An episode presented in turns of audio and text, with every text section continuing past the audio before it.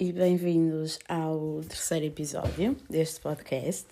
Em primeiro, eu queria pedir uh, desculpa porque eu recebi mais mensagens do que eu estava à espera sobre o episódio da semana passada. Só que eu, na minha inocência, pensei que, sendo domingo de Páscoa, uh, ninguém ia estar uh, minimamente interessado em ouvir o que quer que fosse. Mas depois também me lembrei que a maior parte da, das pessoas que ouvem são pessoas da minha geração que ligam um total de zero a feriados católicos. Quer dizer, eu falo por mim, eu gosto de feriados católicos porque são feriados. Mas o conceito e a essência dos feriados em si, a mim, interessa-me pouco ou nada.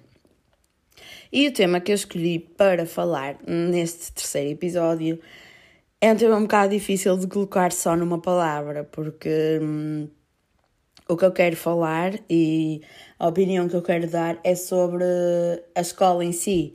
Tipo, desde a pré, o infantário, até à universidade.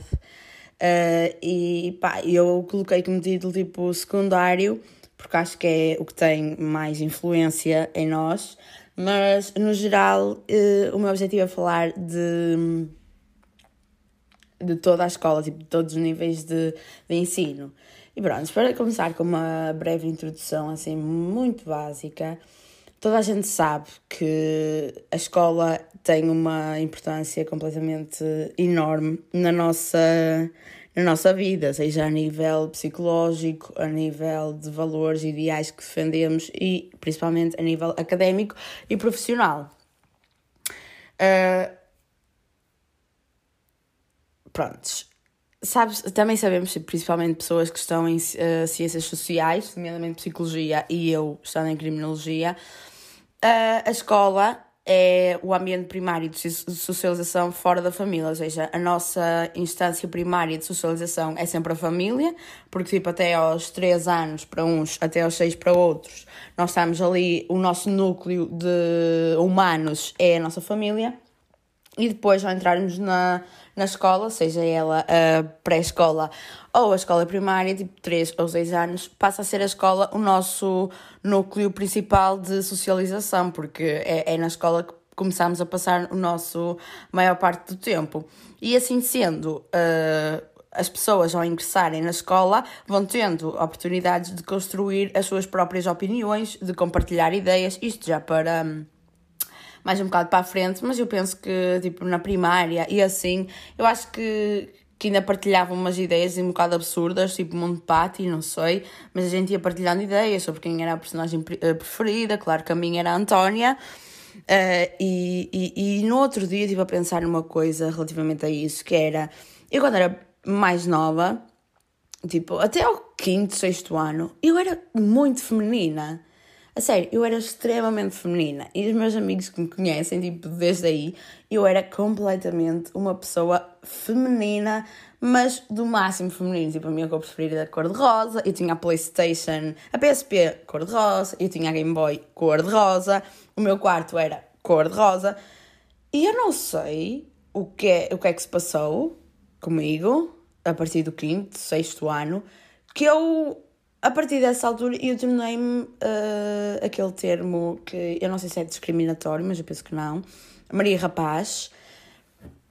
Pá, eu não sei o que é que se passou para eu, para eu sofrer essa alteração tão grande. Não sei, tipo, ainda é uma coisa que eu tenho que estudar, mas também só comecei a pensar nela recentemente, tipo, a semana passada. Uh, e, e, é uma coisa que me surpreende, porque eu era. Eu e eu agora tenho um bocado de vergonha de admitir isso, porque eu era extremamente feminina. E estão a ver aqueles concursos de dança e da Antónia, das Divinas e tudo mais. Eu liderava isso tudo. Na minha turma da primária, eu, eu, eu acho que mandava mais que a professora. Com as minhas amigas, eu mandava mais que a professora. E eu, até hoje, a, a minha melhor amiga atira-me isso à cara, que eu, que eu era extremamente mandona, e eu ainda sou um bocado, é verdade. Mas é que nessa altura, ela, as pessoas falam disso, mas é que tipo, eu acho que não fazia isso por mal. Eu sinceramente acho que não fazia isso por mal. E as pessoas é que me davam a oportunidade de o fazer. E eu fazia. E eu aproveitava e tomava o poder que as pessoas me estavam a dar e eu mandava. E eu tomava as rédeas. Mas pronto, é, é um assunto que eu deixo aqui por alto, talvez para explorar mais à frente ou não. Uh, mas se alguém souber uma explicação psicológica, se alguém me conseguir explicar o porquê de eu, tipo, até aos 10 anos ter sido super feminina e depois disso ter sido. para deixar esse, esse lado feminino todo para trás e adotar mais um lado masculino. E atenção que eu estou a usar estes termos, não que eu esteja de acordo com eles, porque para mim não há feminino nem masculino, que eu já falei disso, mas é o que é mais fácil para as pessoas interpretarem aquilo que eu quero dizer. E continuando o que eu estava a dizer, sabe-se então que a socialização na escola é fundamental para conseguirmos desenvolver a nossa autonomia, seja enquanto crianças, seja enquanto adolescentes e até enquanto já adultos, uh, jovens adultos. Uh, e esta socialização ajuda-nos a aprender a reproduzir as relações sociais e a partir desta convivência conseguimos construir o nosso próprio modo de pensar e de existir em sociedade. Ou seja, eu queria mesmo colocar isto por termos mais simples e mais fáceis, mas eu acho que não consigo, porque eu falo muito disto no meu curso e a escola é sempre o, a instância primordial a seguir à família, claramente, de socialização. E isto aqui tem um caráter mesmo muito importante na nossa vida. Porquê? Porque nós, uh, claro que, não sei se isto é de conhecimento geral, mas eu penso que não, até aos 3 anos é a altura da vida em que um ser humano aprende mais. Tipo, dos bebés, desde que nascem até aos, aos 3 anos, é a altura em que eles se desenvolvem mais a nível de aprendizagem. É quando eles aprendem a fazer tudo, é verdade. Tipo, para nós é muito difícil aprender uma cena tão bem como nós aprendemos em, em crianças, tipo, falar. É, é um exemplo. É mais complicado aprendermos a falar uma nova língua de, desde que somos, depois que somos adultos do que quando nós aprendemos a falar a nossa língua materna. E na escola, nós, tipo, o, o, o meio que nos rodeia vai nos influenciar de tal forma que eu acho que até ainda hoje eu tenho essa, eu tenho essa sensação. Porque, um exemplo, e isto, o meio que nos rodeia, eu já estou aqui a falar tipo segundo ciclo, sexto ano, o meio que nos rodeia, tipo, a nossa turma de amigos. Eu falando por mim, a minha turma foi a mesma, tipo, desde a pré, literalmente, eu conhecia os meus amigos da escola, desde a pré, pai até ao sétimo ano, e depois no oitavo ano nós separámos todos, mas tipo, até ao sétimo ano nós conhecíamos todos. E então, tipo, no quinto ano, claro que entrou para lá, entrou para a escola pessoas novas, pessoas de, de outros sítios. Pronto, e nós, no, tipo, eu lembro-me, eu ainda, hum, ainda tenho mesmo essa memória fixa na minha cabeça, porque isto é mesmo. Pá, é que as pessoas, não estou a dizer que há boas e más influências, porque não, cada um é influenciado pelo aquilo que aceita ser influenciado, mas claro que quando nós não temos essa noção de que somos completamente influenciados pelas pessoas que nos rodeiam, nós tipo, não é como que escolhemos aqueles amigos, nós damos-nos bem no meu caso, nós conhecíamos desde a pré, então era aqueles amigos que tínhamos. Claro que depois fomos fazendo mais amigos, mas era aqueles que tínhamos. E eu sempre gostei da minha turma. E isto é um dos porquês que eu sempre gostei de conviver com esse tipo de pessoa, com essas pessoas. Porque eu lembro-me de uma situação que foi no sexto ano que uh, uma outra turma, as brincadeiras que eles tinham era o famoso bate-pé esse jogo todo perverso para aquela, para aquela altura. E nós não sabíamos, tipo, nós não sabíamos. Isso foi-nos introduzido quando nós começámos a falar com outras turmas. E sabem o que é que nós andávamos a fazer no sexto ano? Eu lembro perfeitamente. Nós tínhamos três brincadeiras primordiais, que era uh, fingirmos que éramos animais. A sério, nós adorávamos fingir que éramos animais. Depois fingíamos também que as paredes da escola, que na escola de Argoncilho estão pintadas, tipo com palavras, toda a gente sabe isso, que andam na escola de Argoncilho, ou que já foi à escola de Argoncilho, toda a gente sabe que aquelas paredes estão pintadas e nós imaginávamos que essas paredes eram uh, um portal para outra dimensão. Epá, desculpem aos meus amigos, mas eu tinha que contar isto para conseguir comparar com a outra situação. E o terceiro, que tipo, se for preciso, e se voltar à escola de Argoncilho hoje, eu ainda vou jogar isso, que é o jogo dos postos, que consistia basicamente em termos no. estarmos no. como é que eu ia explicar? Estou-me a esquecer. na cobertura da escola, aquilo tinha uns postos a segurar a cobertura. E eram seis, acho eu, seis ou oito. E pronto, ficavam oito pessoas nos postos e uma no meio. E então nós tínhamos que trocar de postos, as pessoas que estavam nos postos tinham que trocar entre elas, e a do meio tinha que apanhar uma pessoa. E essa pessoa que fosse apanhada ia para o meio, e a pessoa que estava no meio ia para o posto dessa pessoa. Pronto, era completamente cool, e ainda hoje eu jogava e dava tudo para, para ganhar. Só que, enquanto nós jogávamos esses jogos, jogos, peço desculpa, completamente infantis, as outras turmas, as outras não, só sei de um caso, mas a outra turma estava a jogar a bate-pé. Tipo, olhem a diferença. E nem sequer a diferença de idades, é a diferença de, de influências. Porque uh, o, meu, o meu núcleo base de amigos era a minha turma. E o núcleo base de amigos da outra turma era a turma deles. E pá, não sei, se calhar uma pessoa da turma introduziu esse jogo do bate-o-pé e eles, uau, wow, isto é cool, começaram a jogar. Mas na nossa turma, nós éramos tão inocentes, tão inocentes. Eu digo, eu falo por mim, eu fui muito inocente até muito tarde.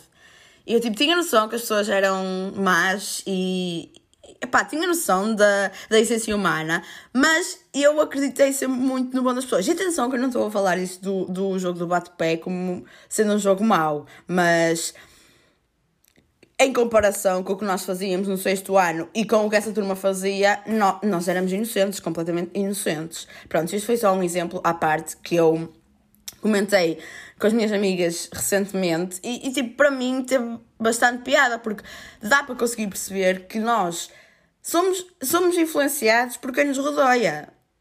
Mesmo que achemos que não, mas nessa altura, tipo, e agora? Mas somos influenciados pelas pessoas que nos rodeiam.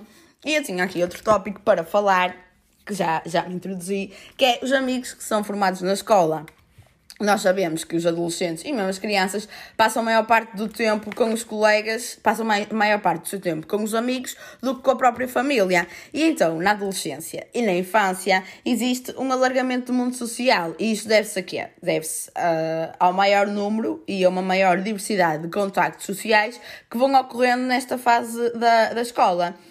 E isto é importante de vocês reterem, que eu não, não sabia e quando estava a pesquisar sobre isto, uh, descobri que é, uh, os estudos têm demonstrado que no princípio da adolescência há uma maior percentagem de grupos que são formados por adolescentes do mesmo sexo, ou seja, início da adolescência é tipo, para não sei, 12, 13 anos. Nessa altura, eu lembro perfeitamente, o meu grupo era maioritariamente formado por raparigas, lá está, uh, pessoas do mesmo sexo que eu, Uh, enquanto que na fase final da adolescência, tipo no ensino secundário, os grupos são predominantemente mistos, ou seja, formado por rapazes e raparigas. E isto coincidiu perfeitamente com, com a minha adolescência, porque eu quando entrei para o décimo ano, tipo, tinha um grupo enorme de amigos, entre aspas, de conhecidos, mas andávamos sempre juntos, e era tipo metade rapazes e metade raparigas. E eu fiquei chocada porque não sabia que existiam estudos sobre isto e que isto era uma verdade, digamos, universal, mas espero que vocês fiquem, tão chocados quanto eu. E se não ficaram, peço desculpa por essa informação completamente inútil para, para vocês. E o que é que é muito importante também para, para as pessoas, no geral, na adolescência? É a aceitação social. E sabemos que não existe uma única característica que nos vá garantir a rejeição ou, pelo contrário, a aceitação social. E o que o, no ensino secundário, que os jovens do ensino secundário têm apresentado é uma menor tendência para alterarem algo em si de forma a serem aceitos em determinados grupos, enquanto que no ensino básico, tipo até ao nono ano, são mais suscetíveis a sofrerem influências por parte dos outros. Mas eu não concordo muito com isto. Tipo, ok, isto são estudos feitos e comprovados, mas eu não concordo. E vou explicar porquê. Porque era o que eu estava a dizer há bocado. Tipo, na... quando nós estamos até ao nono ano, nós estamos, ok, ainda muito a formar a nossa personalidade. Mesmo muito. Estamos, tipo. Uh, estamos já abertos a todo tipo de experiências, estamos abertos a todo tipo de conhecimentos, mas depois, quando nós chegamos ao ensino, ao ensino secundário, isso não acontece com toda a gente, mas acontece com algumas pessoas ainda. Mas, tipo, quando nós passamos do nono para o décimo ano, no meu caso, eu passei de uma escola para outra escola completamente diferente. Eu passei de uma escola básica que só tinha até o nono ano com pessoas de tipo de todos os estratos sociais, literalmente todos os estratos sociais, e no décimo ano passei para um conhecido colégio. E acreditem, aquilo para mim foi, muito, foi um choque. Foi literalmente um choque, porque. E foi um choque pela positiva, porque eu até o nono ano estava habituada a comer comida completamente. pá, desensabida, sabem? Comida de escola pública. Pronto, esse tipo de comida. E eu, quando cheguei ao colégio, tipo, no secundário, eu sentia, sempre que eu ia almoçar, eu sentia que estava no restaurante. Porque, em primeiro lugar, tínhamos três opções de comida, tipo, que nós podíamos escolher. E eu, na minha escola, tipo, tinha uma comida, um tipo de comida, e eu nem sequer podia repetir se eu quisesse. Estão a entender? Tipo, aquilo para uma miúda como eu, que eu sempre fui muito básica e muito dada a coisas simples, ter uma cantina onde eu podia escolher entre três pratos e ainda repetir, eu fiquei chocada. Ai, para não falar do bar, que era um conceito completamente diferente. Nós no bar, eu no bar da minha escola até o nono ano tinha tipo pá, e já não me lembro bem, mas croissants, mas coisas muito simples. E eu chego ao colégio e o pessoal está-me a almoçar cachorros no bar. Tipo, eu não gosto de cachorro, mas what the fuck? Se eu quisesse almoçar cachorro na escola de Argoncilho, eu tinha que ir ao café fora da escola. Tipo, isto é muito difícil explicar aos meus amigos que sempre andaram no colégio. Mas os meus amigos que andaram comigo na escola, tipo, têm completamente essa noção. E outro, e outro aspecto completamente fundamental é quando havia iogurte na, na escola uh, EB23, toda a gente ia atrás do de coco, do iogurte de coco. Porquê? Porque era o que havia em menor quantidade. Ou seja, nós tínhamos fazer tudo para conseguir arranjar aquele iogurte. Porque senão, depois já não havia e tínhamos que comer os restos, que era tipo de morango, de ananás, banana, que ninguém curtia muito. Pá, eu chego ao colégio e as pessoas não preferem o iogurte de coco. Tipo, não preferem. Eu vi pessoas a levar iogurte de morango quando tinha iogurte de coco. E eu tipo, what the fuck? Então, eu não sei se me estou. Eu não sei se me estou a expressar da forma correta. Mas para mim, e, e eu, o que eu sinto mais foi a, foi a cantina, sem dúvida. Porque, pela, pelas diferenças que eu disse anteriormente. Mas a sério, eu todos os dias que almoçava, eu sentia que estava a comer num restaurante. Eu sentia mesmo. E, e eu explicar isto às pessoas que sempre andaram no colégio, que não tiveram contacto com escolas públicas, porque aquilo na altura o colégio era uma escola pública, mas não era uma escola pública como a escola de Argoncilha. Claramente que não, não era. Nós fomos uh, raised in the ghetto. Literalmente raised in the ghetto. Argoncilha era completamente o ghetto. Agora ainda está pior. Quer dizer, não sei, mas nós sempre estava pior. Uh, mas, pá, essas diferenças que, que, me chocaram completamente. E eu, eu percebi logo que estava no, no paraíso, quando vi três opções de comida, desculpa estar a repetir isto, mas agora que me recordo, pá, para mim era o auge. E depois ainda o facto de ter chocolates, ter uh, cachorros, não é? E tinha tipo lanches muito elaborados e e as empregadas, as funcionárias do bar eram mais simpáticas, não é? Mas pronto, isso não é um ponto de, de diferença, porque isso das funcionárias já depende da personalidade delas. Mas pronto, continuando ao que eu estava a dizer, um, vou aqui falar sobre o que é que os estudos mostram uh, sobre a influência dos colegas no nosso desenvolvimento individual.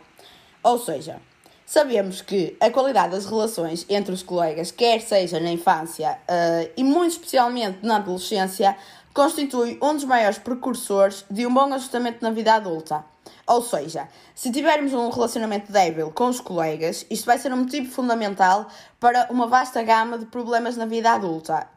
Por exemplo, dificuldades de comportamento, problemas profissionais e perturbações a nível conjugal e sexual. Eu não sei Uh, até que ponto é que vocês estão familiarizados com este tipo de influência? Mas é que eu falo disto como se vocês também percebessem, porque eu, no meu curso, estou constantemente a aprender uh, novos tipos de influências. E então, uh, eu sei e estou completamente familiarizada com este conceito de que a adolescência é um período completamente especial no nosso desenvolvimento uh, cognitivo, uh, individual, seja do que for, porque é na altura que nós estamos mesmo ali quase, quase, quase a fundar e a finalizar o nosso desenvolvimento cognitivo e o nosso desenvolvimento do, da nossa personalidade. E então, Uh, na adolescência é quando nós, tipo, passamos até aos 12 anos, acho eu, tipo, assim arredondado, mas até aos 12 anos é quando nós ainda convivemos bastante com os nossos pais. Mas a partir dessa idade é quando nós, tipo, pedimos aos nossos pais: ai, deixa-me ali para os meus amigos não verem ficar contigo. Olha, não quero estar contigo. É pá, que chata! Estão a perceber? É tipo, nessa altura dos 12, pai, até aos 18 que os adolescentes, eu acho que isto é de forma muito geral, que os adolescentes estão-se tipo, entre aspas, a cagar para os pais e começam a ter comportamentos um bocado mauzinhos e rudes para com os pais, porque lá está, na adolescência só queremos saber é dos amigos e de cenas que só os nossos amigos entendem, percebem? E este período é, é fulcral, tendo em conta as pessoas que vão conviver connosco. Tanto, isto, claro, que também é importante em todas as fases de desenvolvimento.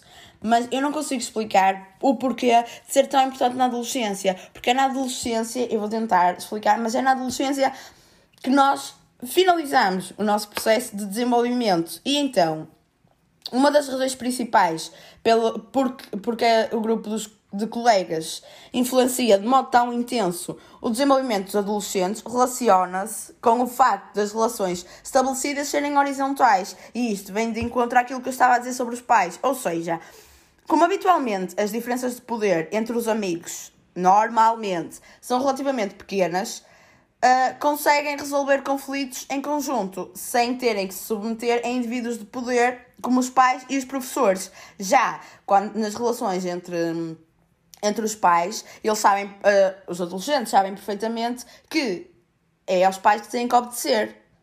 E temos ali uma figura de poder eh, parental muito grande. E, e então, este tipo de relacionamentos vai permitir aos adolescentes uh, analisarem mutuamente os problemas sem medo de serem punidos. De certa forma, os nossos amigos ou colegas funcionam como fontes de conhecimento acerca de padrões comportamentais, atitudes, valores e consequências dos mesmos em diferentes situações, sendo que neste grupo, nestes grupos, os da adolescência, nomeadamente, existe uma, uma enorme partilha de vivências e experiências, o que vai contribuir para que o adolescente tome contacto, através dos seus colegas, de diversas realidades, quer positivas, quer negativas. E é aqui que se insere uh, aspectos como o tabaco, droga, álcool. Negativas, isto é subjetivo, mas pronto. Um, e é nessa altura que, lá está, que as pessoas começam a ter uh, contacto com diferentes tipos de experiências e com diferentes tipos de pessoas. Eu, eu acho que o, o mais importante é mesmo o secundário no nosso desenvolvimento pessoal e as pessoas que nos rodeiam. Porque, por exemplo, se nós estivermos rodeados de pessoas. Pá, vou fazer dois exemplos. Vou dar dois exemplos. Existe o grupo A e o grupo B. O grupo A acha aceitável, tipo, uh, ter comportamentos socialmente desejáveis, comportarem-se, terem boas notas, esforçarem-se na escola, praticarem desportos, prontos. E eles, lá está, todos os indivíduos desse grupo partiram da mesma opinião. Porquê? Porque lá está, estão uh, inseridos nesse grupo, nesse meio, e, na maior parte das vezes, quando os adolescentes estão inseridos num grupo, não têm tanta, hum, tanta noção do que se passa nos outros grupos, porque lá está, estão preocupados com o seu grupo de amigos. Por sua vez, imaginemos que um grupo B é completamente o oposto deste grupo A que eu referi e uh, acha por bem não querer saber da escola.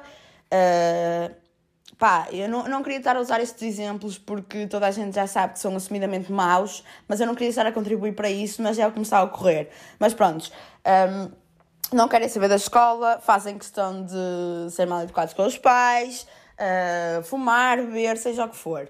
Ou seja, Isto para estes jovens, estes comportamentos para estes jovens socialmente uh, contra os valores, uh, são os comportamentos desejados por eles e são os comportamentos aceitos por eles. Ou seja, o que eu quero dizer com isto é que os comportamentos, os valores, os ideais que nós defendemos estão muito influenciados pelas pessoas que nos rodeiam. E é por isso que eu não gosto muito de, de ouvir falar sobre más influências, porque uh, nós estamos sujeitos a boas e a más influências. Mas é claro que isso depende das pessoas que nós convivemos todos os dias. E lá está, uh, pode ser interpretado como uma escolha, o nosso grupo de amigos pode ser visto como uma escolha, mas também pode, pode não ser visto como isso, porque normalmente estudos revelam que os indivíduos que, que são tendencialmente mais problemáticos acabam-se por, por se juntar num grupo e daí eles começam a definir regras e valores e comportamentos que eles próprios acham. Um, aceitáveis e que, embora vão de encontro à sociedade e por isso é que eles foram, entre aspas, excluídos de outros grupos, eles acabam por se juntar, os excluídos acabam por se juntar e aí ainda exacerbarem os seus comportamentos indesejáveis. Porquê? Porque foram rejeitados por outras pessoas. E não estou a dizer que isto dos indivíduos uh, indesejáveis se juntarem sempre porque a sociedade não, não os não os aceita, nem, nem que eles estão errados, mas uh, é, é claramente notável que a sociedade aceita muito mais uh, indivíduos denominadamente certinhos do que indivíduos que, que têm uma personalidade um bocado difícil. Epá, e eu, eu não consigo explicar isso muito bem, porque lá está, eu tenho níveis de empatia completamente ridiculamente altos e o que para mim é aceitável e o que eu compreendo e o que eu consigo uh, entender, eu sei perfeitamente que a maior parte das pessoas não conseguem entender, mas eu não gosto de todo de ouvir falar disto das más influências e de se referirem a determinadas pessoas como más influências, porque hum, essas pessoas consideradas más influências e que se e que são conhecidas por terem comportamentos inadequados, essas pessoas normalmente tipo, estão nessa situação porque tiveram problemas, seja problemas uh, familiares, problemas com relações de amigos, problemas em, em conseguirem uh, criar amizades. E lá está, tipo, nós não podemos estar a julgar um livro pela capa mesmo aquele clichê, mas que eu adoro e que vou usar uh, independentemente das, das críticas a isso. E depois eu tinha aqui anotado também que uh, muitos adolescentes, lá está, uh, para que possam integrar de, em determinados grupos, eles sofrem pressões para que adquiram certos hábitos característicos do grupo. Mas é pá. Uh, eu vou só uh, falar de mais um tópico que eu queria falar sobre isso do secundário, que é uh, aquilo que eu falei de ouvir uh, da escola, do gueto, e que tínhamos pessoas de todos os tratos sociais e tal. Eu acho, e eu defendo mesmo, escolas públicas, porque eu tive contacto literalmente com todo tipo de pessoas eu tive contato com pessoas uh, que viviam em, em centros sociais, eu tive contato com pessoas de etnia cigana, eu tive contato com pessoas mais abastadas do que o normal. E do, da minha experiência até ao sétimo ano foi agradável, foi, uh, mas a partir do oitavo ano deixou de ser agradável e isso não foi comigo, foi, deixou de ser agradável para mim porque eu tinha que assistir a comportamentos que homens tinham com outros homens e eu tive que assistir a isso, a comportamentos completamente ridículos e desrespeituosos e preconceituosos. Uh, e a partir daí deixou de ser agradável porquê? Porque os homens, desculpem, mas é verdade, os rapazes nessa altura tipo oitavo ano, nono ano, têm níveis completamente ridículos de testosterona e então para eles só lhes importa gozar com pessoas que não, que não sigam os, os deles e assim. Mas, recapitulando o que eu estava a dizer, o facto de eu ter conseguido, de eu ter convivido com toda a gente, tornou-me uma pessoa, lá está, um, que abrange todo tipo de socialização. Mas eu, à medida que fui uh, observando e aprendendo e conhecendo pessoas novas no secundário, eu percebi que, que existia uma grande diferença entre pessoas que realmente tinham andado em escolas públicas e pessoas que estiveram sempre no, em escolas privadas, entre aspas, mas estiveram sempre no colégio. Que é, e eu não quero que, não quero de todo que me interpretem mal, mas já conversei também isto com amigas minhas que andaram sempre no colégio e elas, ainda bem, partiram da mesma opinião que eu. Mas é o seguinte, as pessoas que andaram sempre naquele colégio.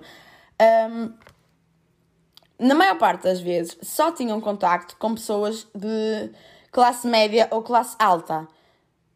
Não sei se me estou a fazer entender. E lá está, aquilo, o máximo, o expoente máximo da, das pessoas famosas, entre aspas, nessa altura, eram pessoas bem abastadas e pessoas que podiam fazer o que quisessem quando quisessem. Percebem? E eu acho que existe uma diferença enorme entre pessoas, lá está, entre pessoas que hum, frequentaram escolas públicas e entre pessoas que não frequentaram.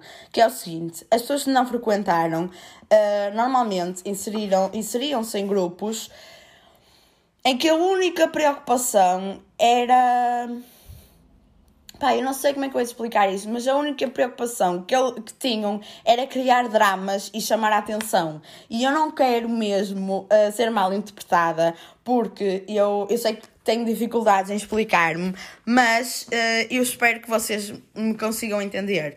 Mas eu estou a tomar como base uh, apenas o colégio, que foi a minha experiência.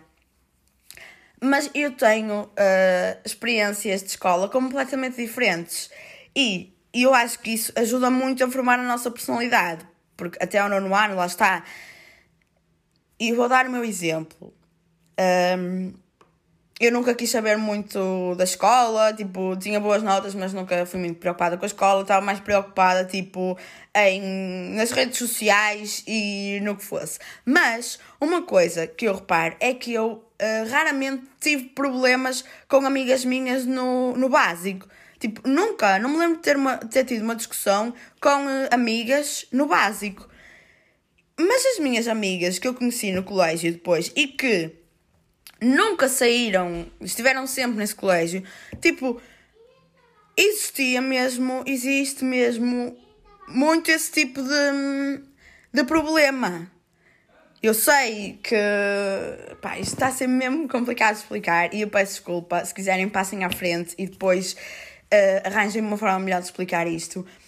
Mas eu acho que, eh, pá, gostava muito de, de. Tinham um grupo de cinco amigas, façam de conta, e depois essas cinco amigas decidiam chatear-se e ficavam tipo três, duas, e depois essas três acabavam por separar. Estão a entender este tipo de, de amizades que eu nunca tive, percebem? Eu nunca tive e eu associo que nunca tive esse tipo de amizades porque as minhas amizades no ensino básico fundavam-se e baseavam-se em jogar. Hum, tipo, em brincadeiras ridículas, estão a ver? Tipo, só a partir do sétimo ano é que eu comecei efetivamente a preocupar-me com ver os rapazes e essas cenas mais, mais de, de adolescentes. Mas mesmo assim, pá, nós não tínhamos muito essa cena de, de ser tóxicos. Eu não me lembro, não me lembro. Tipo, dávamos bem e curtíamos estar a, a ouvir música e o que fosse. Mas eu sinto que as pessoas, que as minhas amigas que sempre andaram num colégio não tiveram essa oportunidade. Porque, pá, cresceram num ambiente tão tóxico tipo, em que só era aceitável, uh, só eras aceitada se, se fosses bonita ou se fosses, pá, jeitosa ou isto ou aquilo. E mesmo essas raparigas que eram aceites, depois acabavam por criar dramas entre si. E atenção, estou a falar de raparigas porque eu só tenho amigas nessa situação. Mas assumo que os rapazes sejam igual ou piores. Claro que piores. Mas lá está, não, não posso falar porque não tenho. Não, não me lembro de amigos meus que estivessem sempre nessa situação, mas é, lá está, os rapazes é mais a cena de. serem ridículos de si. Prontos, e isto, pá, eu peço imensa desculpa por esta confusão de ideias e eu espero uh, mesmo que tenha ficado entendido. E por isso é que eu andei um bocado a adiar este, falar deste assunto no podcast, porque eu sabia que eu não me ia conseguir explicar. E agora, uh, nestes últimos 10 minutos, eu vou falar um, do stress académico, que já é outra fase, que é a universidade. E a primeira eu vou começar por uma, por, um, por uma frase que eu decidi adotar à universidade. É que as pessoas que consideram que a universidade é a melhor fase da vida deles e que é wow, uh, nunca vou esquecer estes anos e foram os melhores anos da minha vida, são pessoas que. Isso podem ser pessoas de dois tipos. Pessoas que têm 0%, tipo 0% de doenças mentais, ou porque uh, só na universidade é que tiveram uh, a oportunidade de viver a vida como realmente queriam. Ou seja, Recapitulando, pessoas que dizem que a universidade são os melhores anos da vida são pessoas que não têm qualquer noção do que são doenças mentais porque nunca passaram por uma e ou, e, ou pessoas que eh, não conseguiram aproveitar a vida antes da, da universidade por diversas razões. E isto porquê? Primeiro, porque uh, a universidade é uma junção de pessoas de todos, de todos os cantos do país, de todos os estratos sociais, de todo tipo de pessoas, tipo, todo tipo de pessoas. E é complicado no meio de tantas pessoas. E eu dou um exemplo. Tipo, a minha faculdade é Faculdade de Direito. Tem dois cursos: o curso de Criminologia e o curso de Direito. Eu raramente convivo com pessoal de Direito só convivo com as pessoas de criminologia nas aulas. E o meu curso tem mesmo pouca gente comparado às pessoas que existem naquela faculdade. Um, e eu mesmo, uh, no meu curso, eu não tenho muitas, muitos amigos. Também porque são extremamente poucas pessoas, mas porque lá está, eu se calhar até me iria dar, uh, dar bem com pessoas de direito, mas não tenho a oportunidade de as conhecer e lá está, eu se for para fazer amizades, eu não faço porque eu não sei. Um, e lá está. Pá, a universidade, eu acho que ou vocês conseguem fazer amigos perfeitos desde a primeira semana, ou vocês não vão ter amigos uh, decentes, tipo amigos que realmente se identifiquem. E isto porquê? Porque depois vocês, ao conviverem com aquelas pessoas na primeira semana, primeira, segunda semana, primeiro mês, digamos, uh, vai ser um bocado difícil de depois deixarem essas pessoas para começarem a dar-se com outras, porque lá está, ah, pá, é pá, aquele dava-se bem connosco e foi agora para aqueles, tem a mania. Pronto, esse tipo de comentários. Pá, e outra cena uh, é que eu as cenas que eu vivo na, na faculdade, epá, eu gosto e curto e não sei o quê, mas de longe que eu vou dizer que a faculdade me proporcionou os melhores anos da vida. De longe que a faculdade me proporcionou os melhores anos de vida. De longe. E isto vai-me levar a contar uma história muito traumática que eu vivenciei. Que foi no meu primeiro semestre do meu primeiro ano. Eu, tipo, eu, eu nunca fui viver para o Porto, eu sempre vivi onde vivo e ia sempre de autocarro e metro, mas eu não sei porquê. Tipo, eu vinha a casa todos os dias, estava com a minha família todos os dias, com os meus amigos quase todos os dias, mas gostava-me imenso os domingos. Tipo, os domingos para mim eram um terror, porque eu sabia que na segunda-feira ia ter que voltar para a universidade durante mais cinco dias e eu não queria. Percebem? Eu não queria. E chegou um dia que eu tive o meu auge, que foi num domingo, e esse fim de semana tipo, eu passei pessimamente, porque eu, na semana a seguir, na quarta-feira, eu lembro-me perfeitamente disto, disto tudo, porque foi traumático. Na semana a seguir, na quarta-feira, eu tinha o meu primeiro teste da faculdade. O meu primeiro teste. Eu normalmente só tenho exames, mas essa cadeira uh, calhou fazermos teste. E epá, eu, eu andava tão mal, tão mal. Eu não conseguia. E chegou a domingo. Chegou domingo e eu decidi que era a altura de dar o meu breakdown. Pronto, e o que é que aconteceu?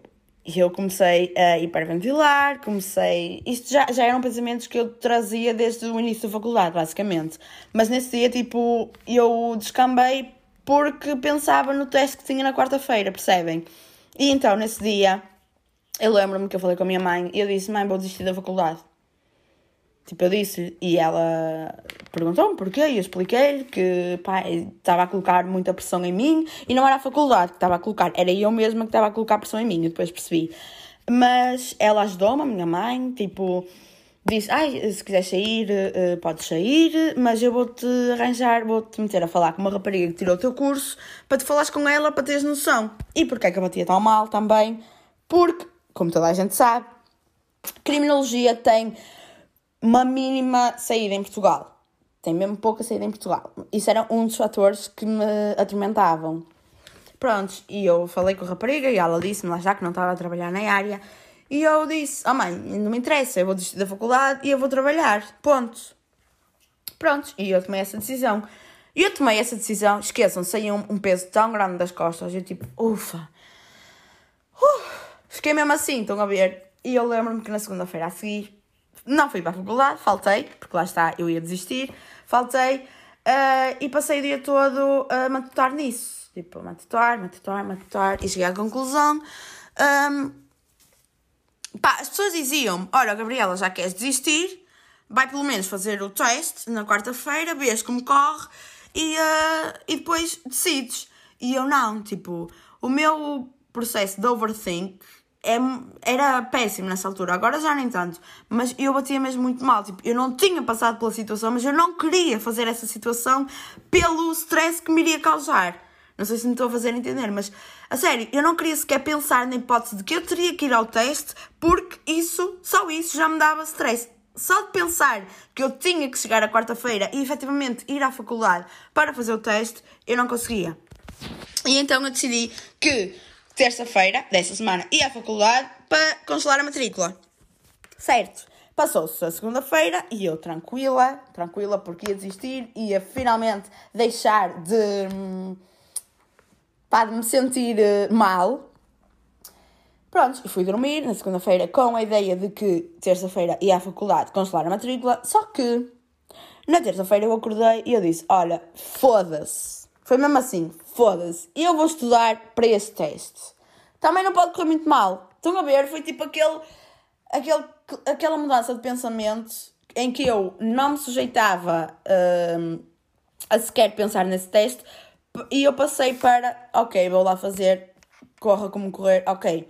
E eu estudei para o teste nesse dia. Estudei nesse dia, uh, pá, estudei pouco, não é? E na quarta-feira fui fazer o teste. Tipo, e eu estou-me a esquecer disto. É que eu, na, na segunda-feira, eu decidi mandar mensagem para as minhas amigas da faculdade a dizer que ia desistir, que se elas quisessem os meus apontamentos, eu enviava-lhe todos, porque eu não ia precisar mais daquilo. Pronto, este tipo de drama. E a minha amiga, um, a minha amiga que, que eu falava mais na altura, ela começou a bater mal. Porquê? Porque ela não, não é estressada como eu. Mas ela nessa altura ficou estressada porque eu ia desistir e tipo, eu não ia mais. Mas pronto, eu estava a ser dramática. Sim, agora que olho para trás rio-me, mas na altura não tinha piada nenhuma. Mas pronto, eu fui fazer o teste e pá, eu nunca sei dizer se um exame me corre bem ou mal. Nunca. Eu não sei dizer. Tipo, são raras as vezes em que digo, olha, fodi-me. Eu normalmente digo sempre fodi-me. São raras as vezes que eu digo que me corre bem, na verdade. E eu não me lembro da minha, da minha sensação ao sair desse teste. Não me lembro. Mas eu sei que uh, tirei 18. Estão a perceber? Estão a perceber que eu bati mal, que eu ponderei, tipo, tive mesmo a pouco de desistir da faculdade por causa de um teste no qual eu estudei uh, um dia antes e tirei 18. Só que o meu problema é que eu. Uh, toda a gente me diz isto e eu agora começo a ter noção. É que eu sou mesmo muito insegura de mim mesma. Eu sou muito insegura. E, e eu começo a achar que isso é mesmo um problema. Eu nunca achei que isso fosse um problema. Mas agora, agora desde essa altura, eu começo a achar mesmo que é um problema, porque eu tenho zero confiança em mim mesma, zero. Eu posso ter inúmeras provas de que consigo fazer uma coisa, mas eu vou dizer até ao final e até eu fazê-la que eu não consigo. E outro problema é que se eu estou a experimentar algo novo pela primeira vez e eu não sou uh, imediatamente perfeita, não faço isso uh, perfeitamente, eu desisto. E é outro problema que eu não tolero. E pronto, isto veio associar-se àquela cena eu tava, que eu estava a dizer que as pessoas que dizem que a universidade é a melhor época da vida deles são pessoas que realmente não têm uh, problemas de ansiedade, não têm o que seja, ou que não aproveitaram a vida. E pensem mesmo nesta. Nesta minha teoria e digam-me, tipo, eu quero mesmo que as pessoas discutam comigo. Eu não sei se vocês já perceberam isso ou não, mas quando eu digo para me mandarem mensagem a comentar isto, é para mandarem, ok? Tipo, se não, mais vale não sei. Mas para a próxima, se ninguém me mandar nada agora a comentar isto e a dizer se concordam ou se não concordam e o porquê, eu vou deixar de fazer nada, porque, ok, ignorem. Mas outra coisa que eu queria falar, e isto já vai ficar muito longo, mas são duas coisas que ainda vêm a propósito do secundário, que é. Uh, Digam-me se não concordam com isto, e eu não quero ser atacada, mas eu acho que isto é um facto. Uh, tipo, pessoas que eram famosas, tipo, que eram conhecidas no secundário, agora, tipo, quase todas vendem roupa. Isto é uma verdade universal ou não? É outra coisa que eu quero que, quero que comentem. E prontos, eu, não, eu tinha aqui outro tópico para falar, mas eu não vou falar. Não, eu não vou falar, isto pode ficar para outra altura que eu falo sobre relações amorosas, que eu acho que isso não vai acontecer, porque pá, a minha opinião sobre relações amorosas é péssima, eu sei, e hum, as pessoas que me conhecem sabem perfeitamente que eu sou completamente extremista em relações, sou, e, e não tenho vergonha de ser assim, não tenho. Eu gosto de ser assim. Mas pronto, lá está. Esse tema que eu tinha para falar era era sobre relações, não vou dizer mais nada. Mas pronto, eu depois vou falar noutro, noutro episódio, se calhar, não sei. Mas pronto, eu espero que vocês tenham gostado deste episódio e peço imensa desculpa, a sério, peço imensa desculpa pela confusão que foi. Eu juro que antes tentei-me organizar, tipo, eu fiz tópicos para falar e tudo mais, mas o problema não estava em, no que eu queria falar, estava na forma de eu me explicar. E depois digam-me se eu me expliquei bem ou, ou se não me expliquei, porque se realmente não perceberam nada do que eu quis dizer, eu posso tentar explicar-vos de outra forma. Eu acho que não vou conseguir. Mas pronto, epá, desculpem pela confusão que foi. Espero genuinamente que, apesar desta confusão toda, vocês tenham gostado e que efetivamente me mandem uma mensagem ou que comentem comigo aqueles aspectos que eu pedi que comentassem. E pronto, pessoal, é isso. Espero mesmo que vocês tenham gostado.